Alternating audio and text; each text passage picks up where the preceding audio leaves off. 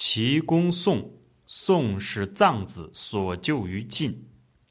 齐攻打宋，宋派藏子向楚国求救，楚王大喜，满口答应救援。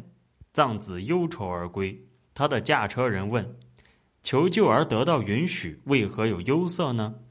藏子说：“宋国小而齐国大，援救小国宋而得罪大国齐，这是楚王所担忧的。”而王却表现得十分高兴，必然是坚定我抗齐的决心。我坚决抵抗，而使齐军疲困，对楚人是有利的。葬于归国后，齐王果然攻克宋五座城池，而楚国救兵终于未至。